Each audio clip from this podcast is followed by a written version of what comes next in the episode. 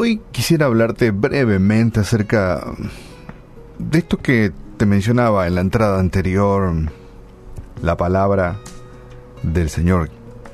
Y escuchaba una canción por ahí que lo estaba buscando y la voz de Marcela Gándara que decía, para mí tu palabra es como guía, me siento como un náufrago en el mar si no tengo tu palabra.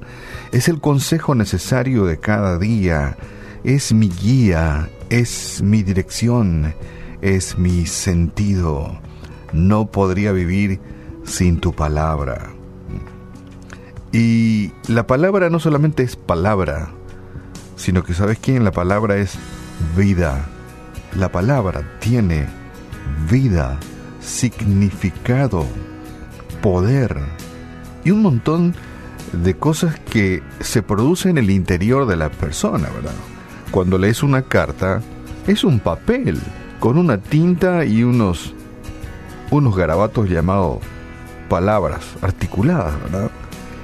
Pero eso que está escrito en un papel con una tinta y con una simbología se encarna en nuestro ser, toma vida, o nos pone feliz, o nos pone triste, o nos informa, pero algún impacto tiene en el ser humano que lee un papel con unos símbolos pintados en tinta.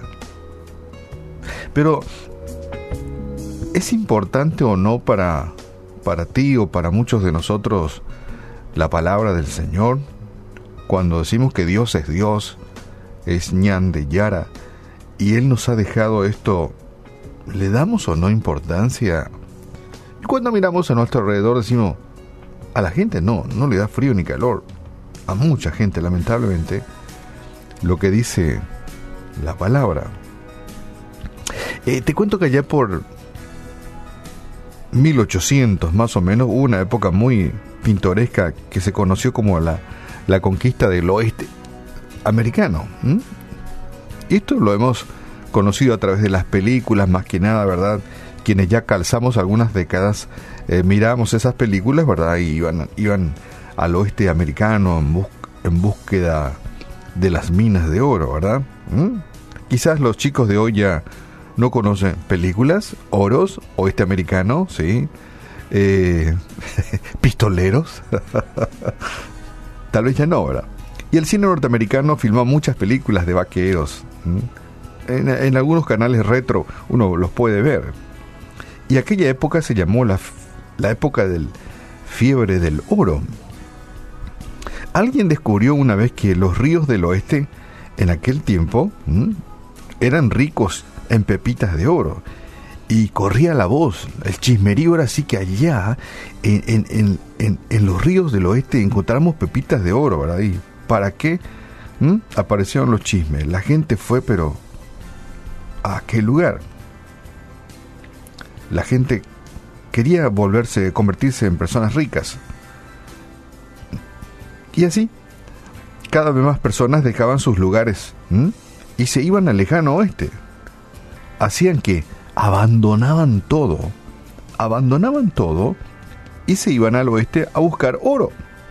Y me llamó la atención en esta historia que estaba leyendo, abandonaron todo, dejaron todo. ¿Escuchaste?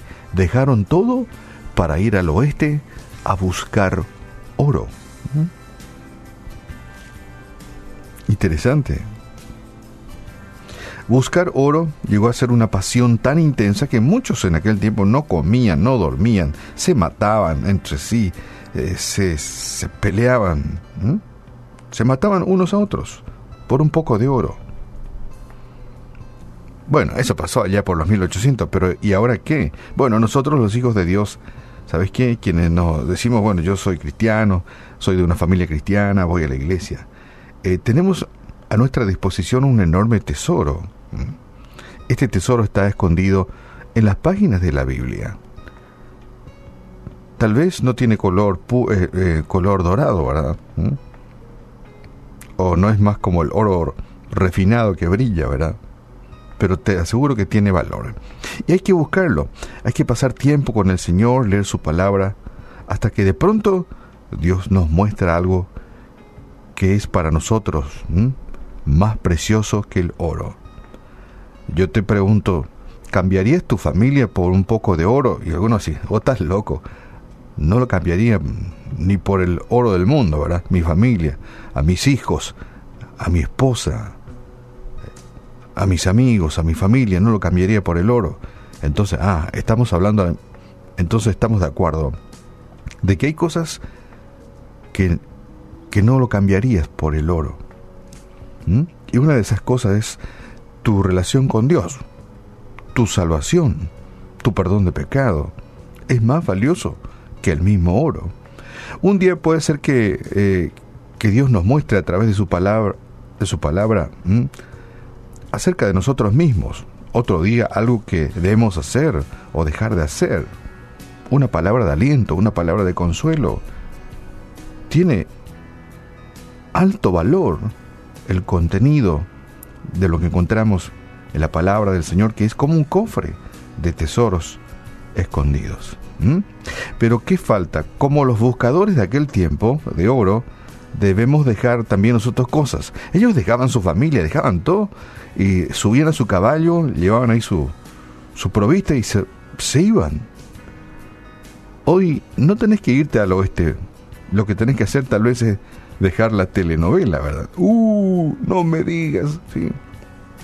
Como los buscadores de oro de aquel tiempo, debemos dejar otras cosas para encontrar el oro del Señor. Dejar la tele, de dormir tanto, lecturas bobas. Eh, algunos dirán, dejar el celular. ¿Dejar el celular? Dijiste, dejar el celular. o, darle, darle mejor utilidad, ¿verdad? ¿Mm? Primero la palabra. Ahí está la frase. Primero la palabra. Primero la palabra. Cofre de tesoro escondido. Bueno, a veces cuesta, claro que cuesta, cuesta, cuesta trabajo. Cuesta el esfuerzo. Cuesta. Pero lo que cuesta vale. Dios quiere decirnos un montón de cosas. Y Dios te dice hoy, desenterrar el tesoro desenterrar el tesoro, desenterrar el tesoro. ¿Mm? No lo cambies por nada. Desenterrar el tesoro, no lo cambies por nada de este mundo. Y hoy mismo puedes encontrarlo. Amígate con el cofre de los tesoros del cielo, la Biblia, la palabra del Señor. No es fácil, pero hoy lindo día para empezar. Padre, te damos gracias por porque te comunicaste con nosotros. Que en este siglo XXI no tenemos que estar mirando al cielo y decir de dónde vengo, a dónde voy, a quién le importo. ¿Será que alguien me ama? ¿Será que soy importante? No, no es necesario hacer eso porque tu palabra nos revela que te comunicaste con nosotros y nos dijiste que nos amás y nos dijiste que somos importantes para ti y que nuestra vida tiene dirección y sentido y que tiene un final feliz. Un final más feliz aún que las telenovelas. Gracias te damos en esta mañana por tu palabra. Ayúdanos, aunque nos cueste, a desenterrar los tesoros. Danos la fortaleza necesaria para hacernos amigos de tu palabra.